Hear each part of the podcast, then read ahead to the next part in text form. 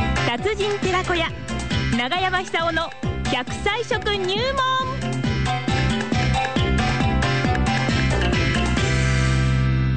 さあ、それでは、楢葉町出身の食文化史研究家、長寿食研究家、長山久夫さんに、ね、長生きの秘訣を、食から、アドバイスをいただいています。今週の食材は何でしょうか長山さんあどうおもはようございどうもまどうもどうも。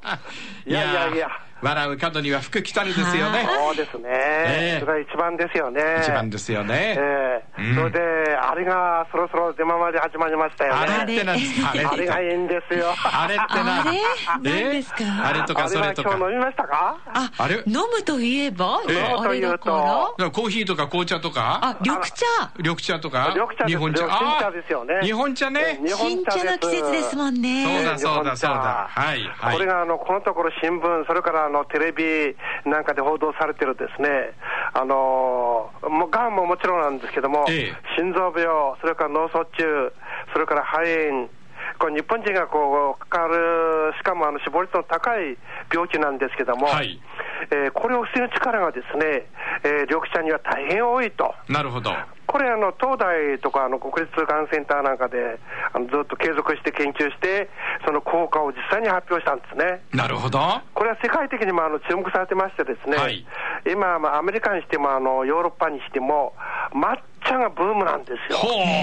ほで抹茶ってのはあの粉茶で、この茶筅で泡立って飲む飲み方ですけども、これするとあの粉茶ですから、お茶の成分を全部取れてしまうんでー。すよあーはあはね。あはあはあ。ちょっと高いんですけども、ええしかし、サプリメント的な食べか飲み方をするとですね、はいそんなに高くないですね。まあ、はあ。普通の緑茶でも大丈夫です。えで、緑茶の場合ですね、1日に5杯以上飲む方というのは、えー心臓病、それから、あの脳関係の病気で、うん死ぬリスクが大変減るそうです。え。なるへえおお茶5杯え、1日5杯です。 5杯ほど。はあ。はい、いや、普通ですね、うんあのー日本人のおライフスタイルからいったら、そのくらい飲んでると思いますよ。ええええ。常にあのテーブルの上にええ急須と湯飲み茶碗があれば5杯はあっという間にいけちゃいますあっという間ですねねね。えーあご飯の後も必ず飲むでしょうし、はい下手するとあのご飯の前にもまず飲んでますよね。そうですねえ。えはい。そう10時に飲んだり、3時に飲んだり、んっていう感じでいくとですね、えー5、6杯どころか7、8杯飲んでしまいますよええね。一日ね。えーこれ、はい非常にいいと思うんですよ。ああ。これから誰でも、あの長生きする時代になりますから、今度はあの生活の質が問題になってきますよね。ええ。そうするとし、大きなですね、簡単に取れて、大きなサポーターになっているのが緑茶だと思うんです。なるほど。これ簡単ですから、今の新茶とかに出回ってますから、うんあの香りがいいっていうことは、あの非常に精神安定効果も高い。はい。そういうあの効果もありますから、ええぜひですね、うん新茶こう飲んでほしいなって感じいそうたしでますすね。なるほど。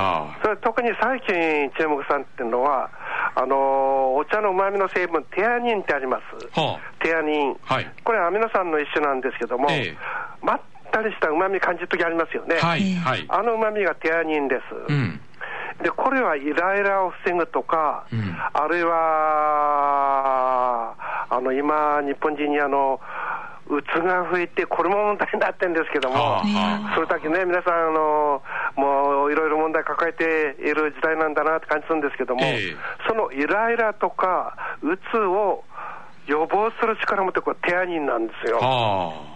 脳を沈めてくれるって意味ですよね、ええあの興奮を沈めてくれる、そういう意味で、今はもう本当にこう情報化時代で、みんなストレスに悩まされていますから、はいお茶というのは、これは飲んだ方がいいと思いますね。なるほど。うん。で緑茶ですから、日本人の習慣から言えば、急須があって、はい茶つ茶壺があって、ええそれで茶碗があれば、あれはもう、もうあとは簡単ですよね。そうですね。入れればいいんですから。はい、はい。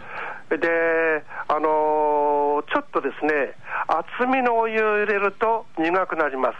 ああの苦みが手アニテアニじゃなくて、あの、あれですよね、カテキンですよあね。。そうなんですか。カテキンです。あの苦味がカテえキン。カテキンです。はい。だから、どっちかっていうと、高温で入れた方がどっと出ます。なるほど。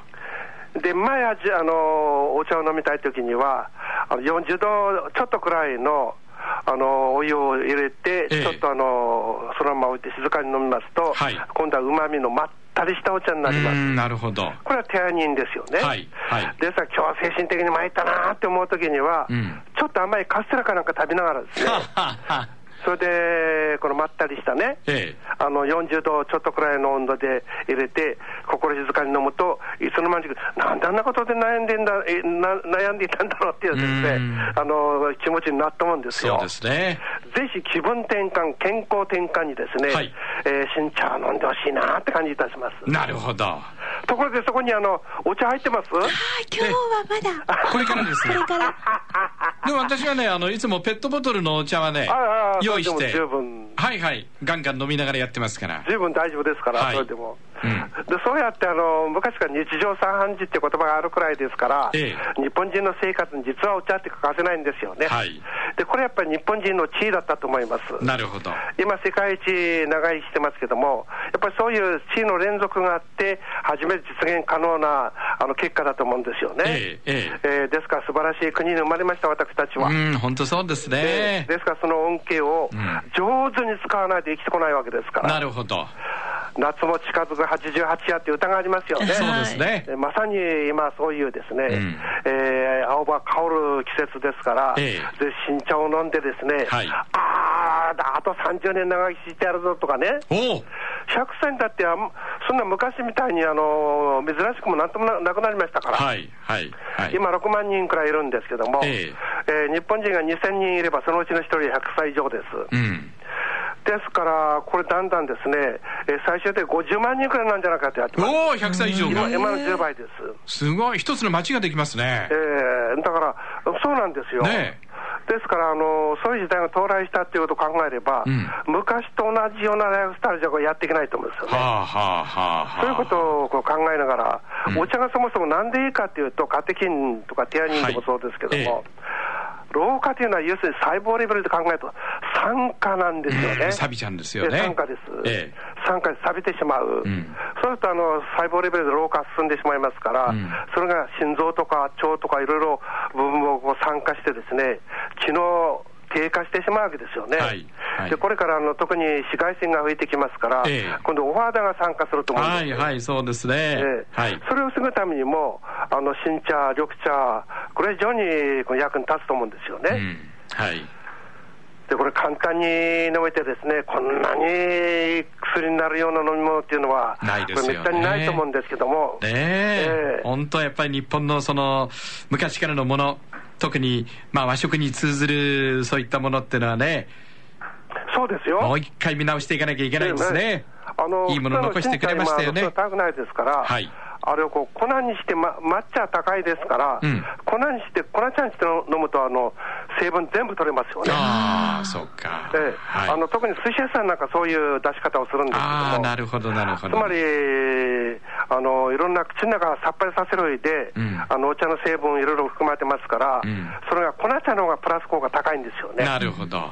なるそほこどで。しかも植物性も一緒に取れますから、わかりました。ええ非常にじゃあ役に立つんではないかとそろそろ、そろそろ笑います。あと10秒本当で。ですすかはい。じゃあお茶飲んで、ええあのお茶飲んで。大声で笑いましょう大声で、ええはい、どうもありがとうございました。どうも じゃあ長山さん、来週もよろしくお願いしどうもまあす。りがとうございました長山久夫さんでした。